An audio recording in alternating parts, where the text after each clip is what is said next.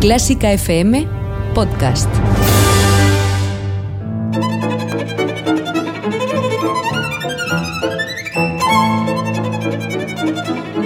Hoy toca con Carlos Iribarren.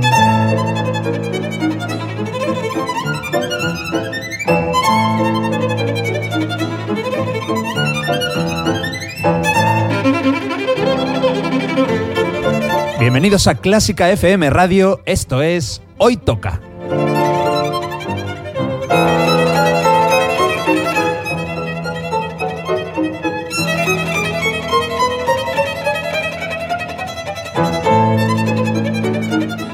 Escuchar música de calidad, de primera categoría. Algunas piezas son conocidas, otras no tanto, pero todas tienen algo en común. A mí me encantan. Espero que disfrutéis escuchándolo tanto como nosotros haciéndolo. Y por cierto, podéis y debéis seguirnos en Twitter, en Facebook y en Instagram. Esto es Clásica FM Radio.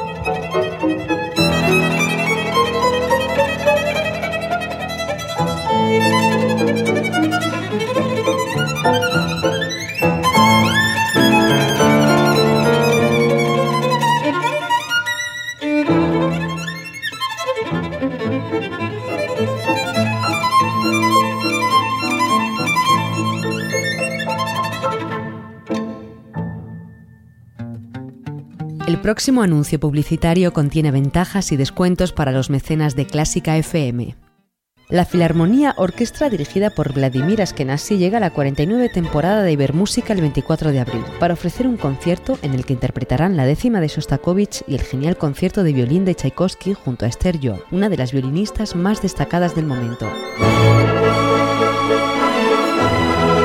Del 24 de abril a las 7 y media en el Auditorio Nacional de Madrid. Más información en el 914260397 e ibermúsica.es. Y ya sabes, hazte mecenas de Clásica FM por solo 5 euros mensuales y disfruta de ventajas y descuentos en decenas de productos y conciertos. Hoy toca, con Carlos Iribarren. Hoy toca arte por partida doble, para escuchar y también para ver. La orquesta en el foso y un ejército de libélulas sobre el escenario. Hoy toca una disciplina que viene del frío. Hoy toca ballet ruso.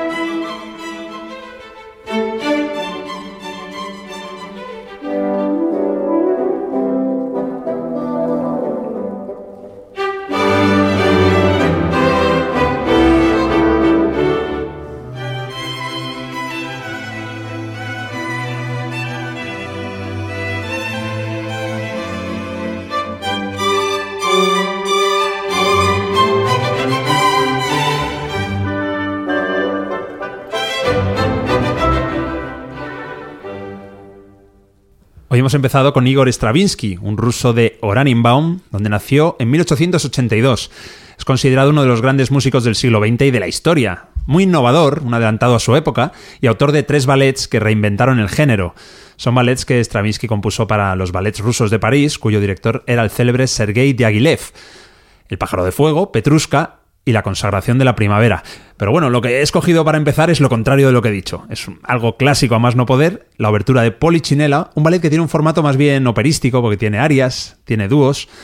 La coreografía y el libreto los hizo el bailarín Leonid Massin, mientras que de los trajes y el decorado se ocupó un malagueño universal. Ana Laura Iglesias, ¿qué tal? ¿Qué tal, Carlos? ¿Cómo estamos? Muy bien, eh, hoy vamos a danzar. Genial. ¿Sabes ponerte de puntetas? Uf, yo, creo, yo diría que no. Hacía ballet cuando era muy pequeña, como todas las niñas de entre 5 y 7 años, pero se quedó en eso. Porque cello y ballet así al mismo tiempo. Ya no era compatible no aquello. se daba. ¿Sabes quién es el malagueño universal del que hablo? Supongo que Picasso. Uy, digo, ahora me dice Antonio Banderas y la tenemos. Un poco atrás en el tiempo para ser Antonio. Empezamos bien. Bueno, vamos a hablar de, de ballet, hoy de ballet ruso, porque nos hemos centrado en esta especialidad, y lo vamos a hacer con Nuria Balvaneda. ¿Cómo estás, Nuria? Hola, buenas tardes. Muchas gracias por vuestra invitación. Nada, Siempre nada. un placer venir a hablar de danza. Gracias a ti por venir desde San Petersburgo, donde tienes tu residencia habitual, aunque te desplazas eh, diariamente para venir porque eres profe. Eh, sí, soy profesora en el Conservatorio Profesional de Danza Carmen Amaya de Madrid, de danza clásica. Profesora y- de danza y también eh, clásica e historiadora también. E historiadora. Sí, también mortifico a los alumnos con Sí. la historia de la danza, cómo no. Bueno, de, si te pregunto del neandertal, del hombre nea- neandertal, el descubrimiento del fuego, todo eso, mm, no, mejor nos centramos en, en lo que Bueno, es... de eso también se podría hablar, hablar algo de danza, pero sí. casi mejor nos quedamos con Polichinela y Eso. Stravinsky. Que hemos empezado clásicos, clásicos, ¿eh? Con algo que ni parece Stravinsky ni... Sí, es sorprendente y a mí me gusta mucho porque además él, que estaba como enfadado con la música antigua, de repente redescubre ahí a Pergolesi Sí. y creo que es. Y, y bueno, ese entusiasmo. Y a mí la obra me encanta. Me encanta, sobre todo esta obertura es preciosa, además, bueno, está ambientada en la comedia del arte, con la temática habitual de, de estas obras, las dos bailarinas, eh, los enamorados, y bueno, es Qué muy divertida. Ana Laura, ¿a ti esta melodía, esta, vamos, lo que hemos escuchado también te suena? Eh, sí, me suena un poquito. Es, un, es mi sintonía en la sección que tengo en la radio del Principado de Asturias. Tengo una sección en un programa que se llama Noche tras Noche. Y esta es mi sintonía porque, como, como nos está diciendo Nuria, es una música preciosa. Sí, te me gusta dicho- muchísimo. Te he dicho que si te sonaba, no que hicieras aquí apología de tus programas. Bueno, ya que estamos, hago la promoción Claro, un no momentito y todo bien. Respeta, respeta, hoy toca, ¿sabes? Con tus cuñas ahí. Eh, bueno, vamos a hablar ahora de otro músico, Alexander Glasunov, un músico que igual no es de los más conocidos, de todo, claro, hay tantos rusos, pero bueno, Alexander Konstantinovich Glazunov, nacido en San Petersburgo y fallecido en Francia, en Neuilly-sur-Seine. Mira, cerca del, Sena. Vamos, en el Sena. Y fue un hombre muy polifacético, Nuria. Eh, sí, porque además hizo uno de los últimos ballets, el último concretamente de Petipa, eh, sustituyendo un poco a Tchaikovsky. Y bueno, no tenía tanta cintura como Tchaikovsky en el trato y bueno... Era arisco, era un ruso sí, estepario, ¿no? ¿no? No quería dejarse imponer las normas del ballet que Peti- a las que Petipa estaba acostumbrado. Y bueno, es una obra extraordinaria y final del tardo romanticismo y a partir de esto se abre una nueva época para el ballet y toman el relevo de Petipa, pues gente como lo que has mencionado, Fokin, Massin y todos estos coreógrafos de los ballets rusos. Muy bien, este hombre fue, como decía, también muy, aparte de profesor y compositor, fue director de orquesta, eh, director del Conservatorio de San Petersburgo durante casi 25 años y tiene, creo que, tres ballets. Uno se llama Astucias de Amor, que es desconocido, otro Las Estaciones, que sí que tiene más, más importancia, y este. Este se llama Raimonda. Ahora os contaremos la historia, es un pequeño culebrón. Y tiene dos piezas breves preciosas que vamos a escuchar. La primera se llama La Romanesca y la segunda es un paso clásico húngaro.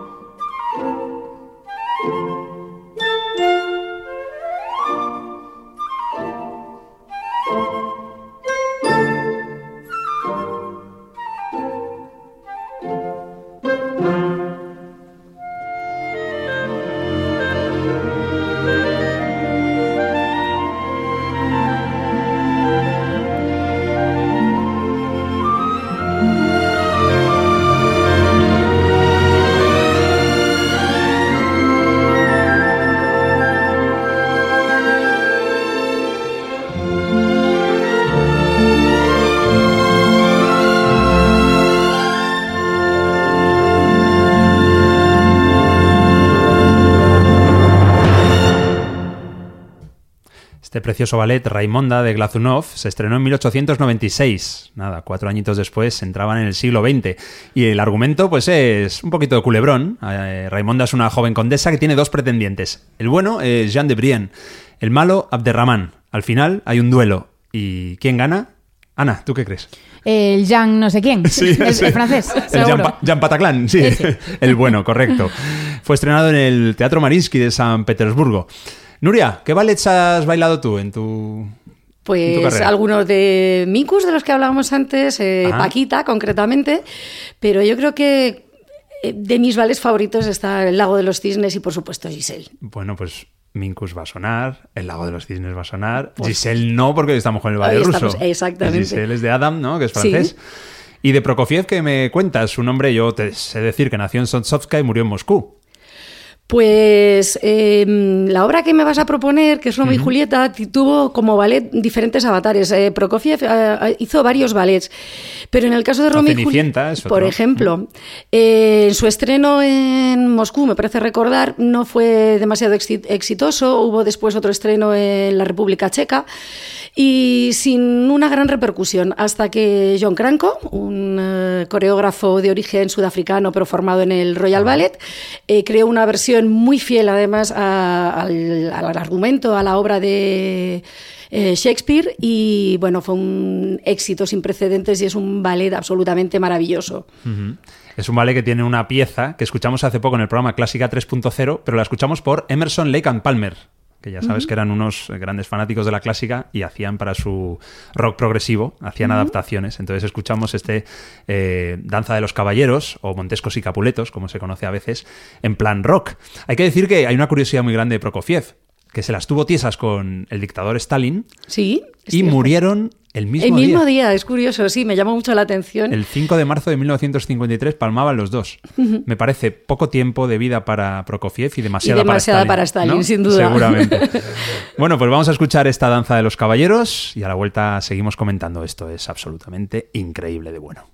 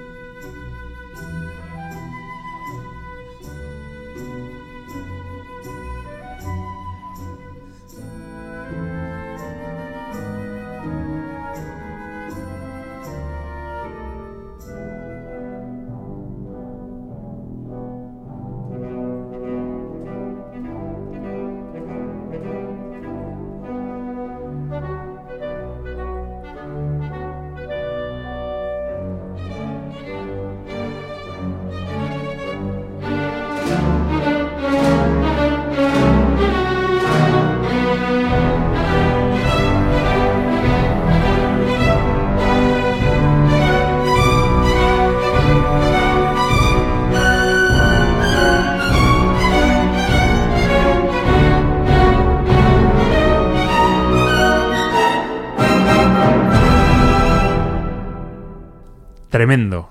Esto de Prokofiev, ¿te gusta, no, Ana?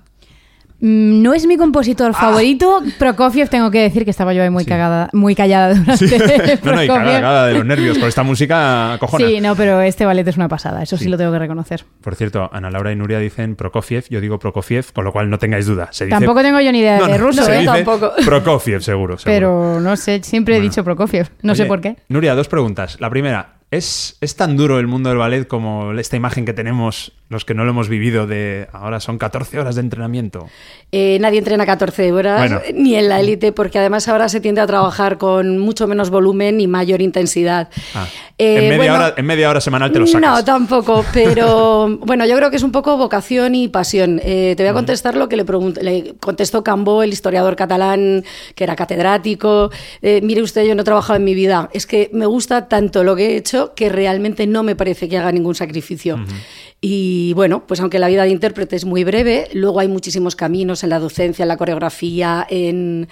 Y, y bueno, pues es una vida apasionante. Yo me siento tocada por los dioses. Qué suerte. Enhorabuena, ¿eh? Gracias. Hombre, es que ser feliz con el trabajo y, y poder disfrutarlo, vamos, pues siempre Y se comer dice, de ¿no? ello también. Y comer también. Pero claro, no, tampoco te podrás comer tres cochinillos eh, semanales, porque... Pues hay gente, hay bailarines que te sorprendería, ¿eh? Luego hay que ponerse las mallas y... Sí, sí, te sorprenderían. Y ponerse de, de puntetas, he dicho algo. ¿Está bien dicho? Puntillas. Bueno, en puntas, en puntas. En puntas, En vale. puntas es más Vale, correcto. Oye, eh, ¿y el secreto de Rusia? ¿Cuál es el secreto de Rusia para tener tal cantidad y calidad, tanto de, bueno, de compositores, por supuesto, eso lo tiene en cualquier, en cualquier disciplina de la música, pero en el ballet especialmente, y es en esa cantidad de, de cuerpos de baile y de estrellas. Pues yo creo que a veces se nos olvida que el arte, además de expresión de sentimientos o cultura, eh, es eh, publicidad. Entonces, en un momento fue publicidad de los zares, aparte de entretenimiento, y lo fue como publicidad del régimen. eh, y Pensaba que me ibas a decir disciplina, que también es disciplina, y claro, eh, los rusos se ponen serios y llévale tú la contraria a, Stalin. En efecto, todos los países totalitarios han desarrollado mm, compañías de danza como muestra de esa disciplina, exaltación también del espíritu nacional.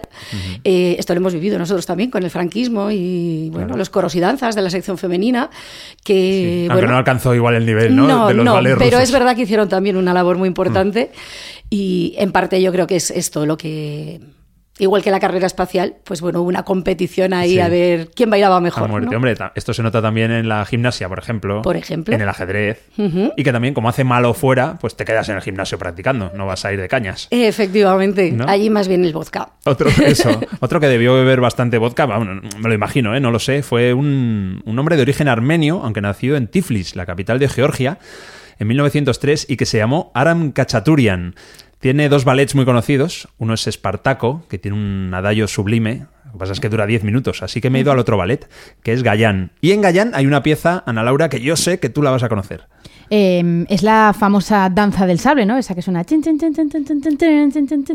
Tal cual. Ah, pues, es- no, no, esas son las notas. son las notas. ¿no? Te ha salido la danza de la cimitarra o de, no sé, de- del alfangín, algo de esto. Esa es. De esa la navaja, si acaso, De la el sable no. Pero bueno, yo me he quedado con el lado más, más eh, poético de este ballet, eh, Gayán. Y mm, me decías antes, Nuria, entre bastidores, nunca Mm. mejor dicho, que el carácter de Cachaturian también era complicadillo. Sí, parece ser que, que también, bueno, casi todos estos compositores eh, eran muy temperamentales. No sé si el pueblo ruso es que es así de temperamental Mm. también.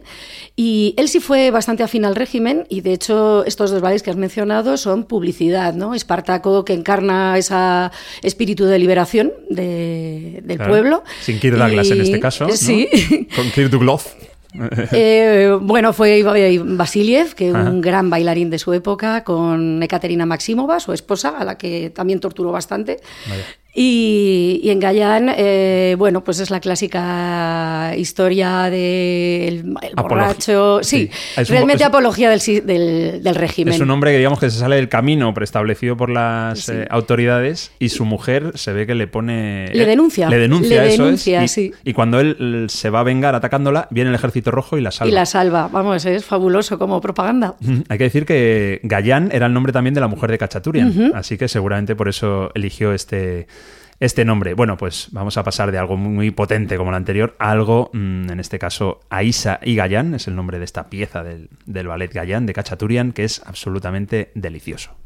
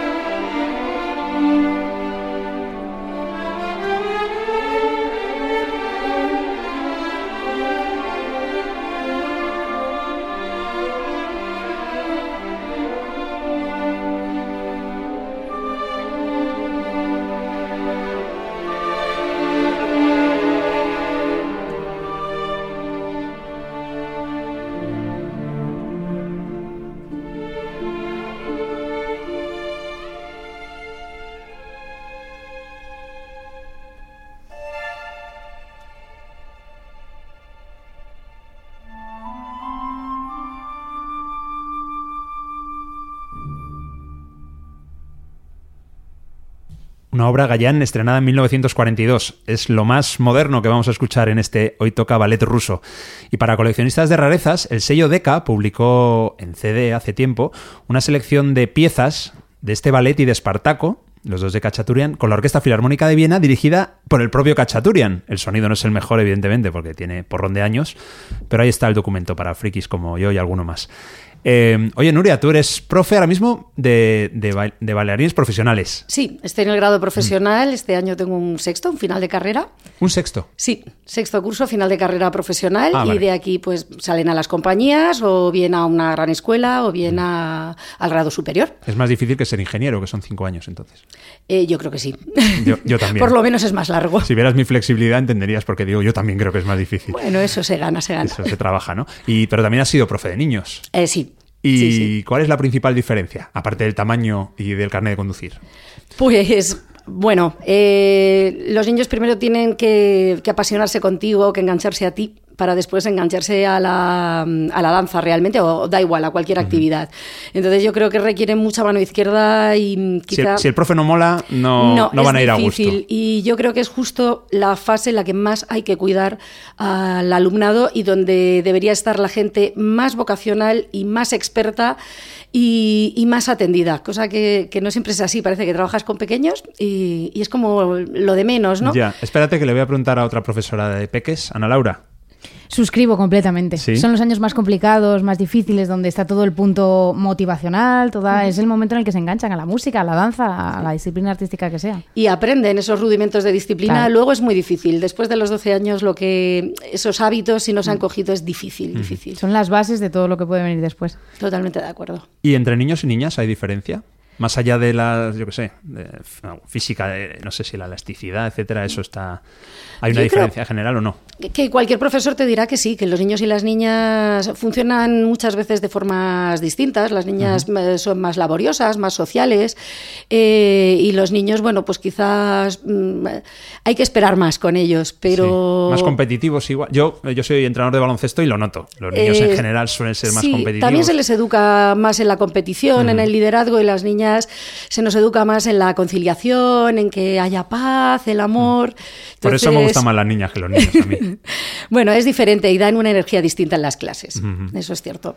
Muy bien. Oye, de Minkus, porque vamos ahora con un músico que mm, seguramente es el, o, no sé, junto con Kachaturian igual, o Glazunov, es menos conocido, mucho menos que Tchaikovsky, que Prokofiev o que Stravinsky, pero para mí sus tres ballets son como máximo nivel. Sí, Se llama eh, Aloysius Ludwig Minkus. Pues realmente hizo muchos ballets. Eh, y ha sido una figura, bueno, quizá un poco oscurecida, eh, claro, si lo comparas con Tchaikovsky, obviamente, pero bueno, sus orígenes no están muy claros, si era francés, si era ruso, ah, y resulta Viena. que es tengo, vienés. Es vienés, es vienés. nació y murió en Viena. Sí, sí. Y, y bueno, hay que decir, pero... perdóname, yo le he llamado Aloysius Ludwig, que es su nombre original, lo que pasa es que al irse a Rusia se cambió de nombre y se puso Leon Fyodorovich, que es un poquito más comercial ahí en la estepa. Sí. Pero esto es en Rusia, ¿no? Y el nombre que ha trascendido más para, para la historia es este León Fyodorovich Minkus.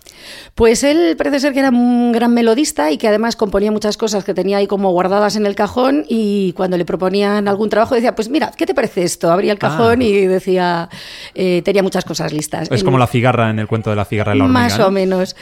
Y bueno, lo curioso es que todas sus obras, es muy típico de esta época, el que cada bailarina hiciera una petición pues en función de su técnica y se introdujeran variaciones o divertimentos que no son propiamente de la obra.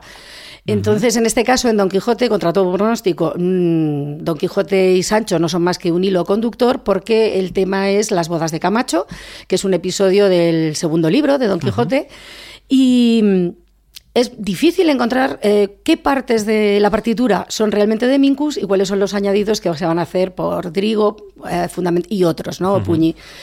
Pero... Eh, para mí es uno de los ballets más interesantes y que creo que es de los más conocidos del público y de los que más se representan. Os recomiendo totalmente la última versión del Royal Ballet. De Don Quijote. Sí. Porque tiene tres ballets principales, los otros son La Valladera, La Vallader mm. o, y Paquita. Y Paquita. Títulos cortitos, sencillos, para que se nos queden. Eh, este fue estrenado en el Bolshoi, Don Quijote, y ha, ha perdurado la coreografía del gran eh, Marius Petipa. Uh -huh. Y atención, porque son tres movimientos lo que vamos a escuchar. El primero se llama segunda variación clásica, luego viene la variación de Basilio y luego viene una coda final que es adictiva. Esto es, eh, además se baila en plan peonza, que seguro que tiene otro término, pero yo lo llamo peonza porque no paran de dar vueltas.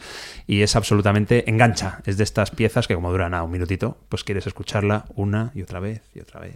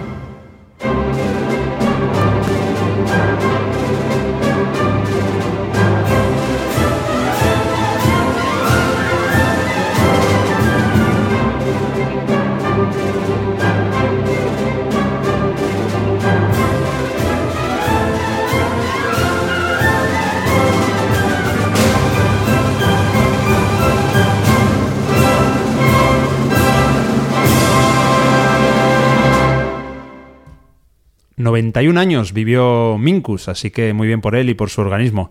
Eh, yo he dicho que esto se baila, esta coda final, eh, al estilo peonza, pero esto seguro que tiene una terminología adecuada, para que nos la digas tú, Nuria. Pues es una sección final que como en música se llama coda, pero que para la danza clásica siempre va en compás de 2x4 y muy rápido porque es para el lucimiento de los bailarines y siempre se utilizan pues giros muy rápidos o grandes saltos, muy brillante. Por eso muchos bailarines gritáis desde el escenario, eh, eh miradme a los amigos, a la familia, que, viene la coda, mirad ahora, mirad ahora, ¿no? ¿Y tiene un nombre esto eh, especial? ¿Los giros? El, bueno, depende. Eh, el de la bailarina son los fuetes. Fuete. Los ah. fuetes los 32 fuetes que los puso de moda Pierina Leñani en el Lago de los Cisnes, precisamente. Y, 32, perdona, son 32 consecutivos. Sí. Pero ella... ¿La biodramina qué tal funciona con los ba- mío. bailarines? Pues bueno, eh, utilizamos una técnica que se inventó ella, que es la de fijar la mirada en un punto, que los ingleses llaman spot, y gracias a eso no te mareas. Pero lo que es cierto es que se descubrieron unas eh, anotaciones de Pierina que decía que ella, ¿de dónde se habían sacado que había hecho 32 fuetes? Ella hacía los que podía y como mucho ¿Ah, había sí? hecho 24. Esto contado Ah. por ella misma. Ahora es cierto que cualquier estudiante tiene que pasar esos fuetes para acabar su carrera. Los 32. Sí, y bueno, pues el otro día veía a Marianela Núñez que los hace también con dobles o Tamara Rojo, con cambios de plano. Sobradas. eh, sobradísimas, estrellas sobradísimas, sí. Oye, más términos, eh, términos, eh, vamos, técnicos del ballet. Hay uno que es el muy típico, que es el plié. Sí, claro. es una, ¿Esto es una posición? ¿Cómo se puede definir? Pues hay una confusión, son términos en francés, que es la cuna de, de la danza clásica, y, pero son acciones. Plié es un verbo que significa doblar, y que en este caso se refiere a doblar las rodillas para impulsarte, por ejemplo, para el releve, para subir. Qué fácil O- recordarlo por pliego, plegar. Sí. Claro, o sea, viene de ahí Sí, también. sí. Ah, ¿vale? Allonger, que es alargar, o. eh, Demi-plié, es, eh, medio doblar. Medio do- sí. para si tienes un día vago, ¿no? No, es porque donde te impulsas y el gran Mm. plié lo usas más que nada como una preparación muscular para lo que sigue después. Cabré, esto no será enfadarse. Cambré. Cambré. Cambré es doblar. Ana Laura, te dije que no me borraras las M's del guion. Yo es que el francés no es lo mío. No es- ¿Qué es? ¿Has dicho cambré? Cambré es eh, doblarse, arquear la espalda hacia atrás. Vale. ¿Y battement tendu?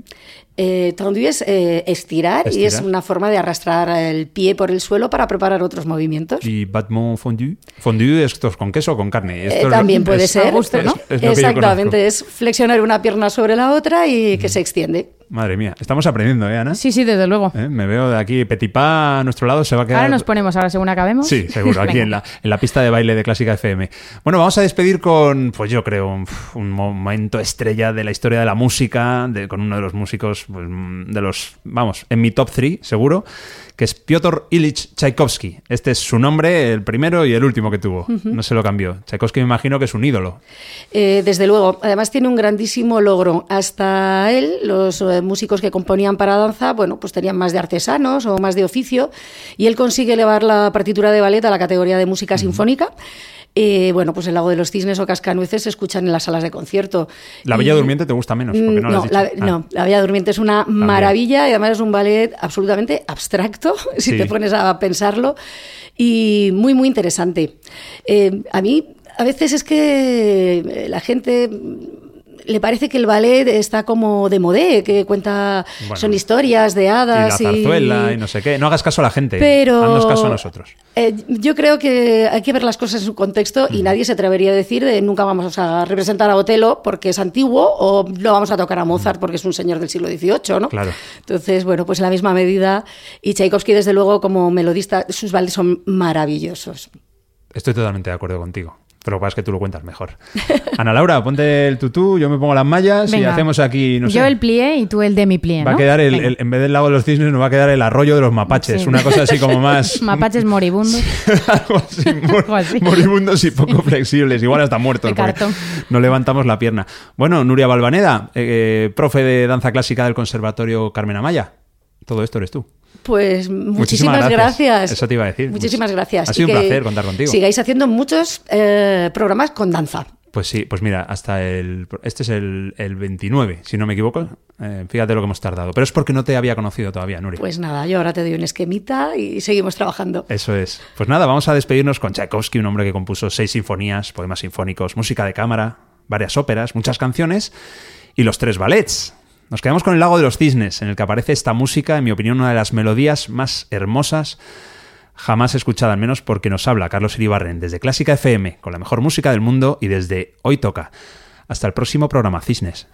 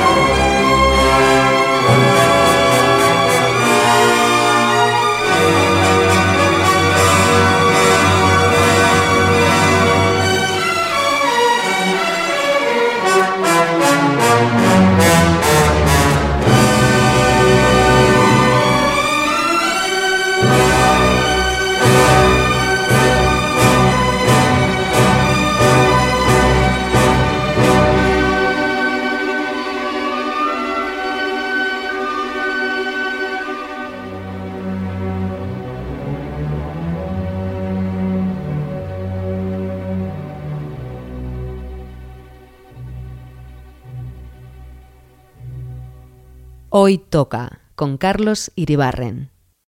En Clásica FM necesitamos tu ayuda. Si te gusta nuestro contenido, necesitamos que te hagas mecenas por tan solo 5 euros mensuales sin compromiso de permanencia. Además, regalamos entradas exclusivas y descuentos para los mejores conciertos. Más información en la pestaña Hazte Mecenas de clásicafmradio.com.